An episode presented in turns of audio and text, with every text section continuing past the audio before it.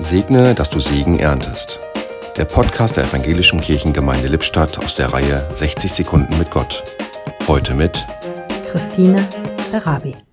So hin und wieder ist es für mich durchaus eine Herausforderung, im privaten Alltag freundlich und zugewandt mit all meinen Mitmenschen umzugehen. Dabei nehme ich es mir fest vor.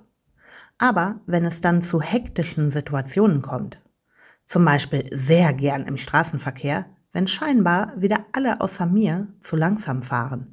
Da bekomme ich es dann nicht so gut hin.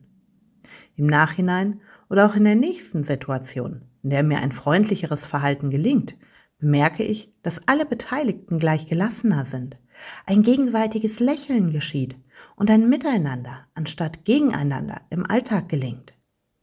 Wie schön, wenn wir nachsichtig miteinander umgehen auch wenn mir das Verhalten des anderen nicht ganz zusagt oder auch die ganze Situation nicht nach meinen Vorstellungen verläuft. Ein freundliches Wort, ein Lächeln und hin und wieder ein Schritt zurück, anstatt ein drohender nach vorn, machen es uns allen leichter.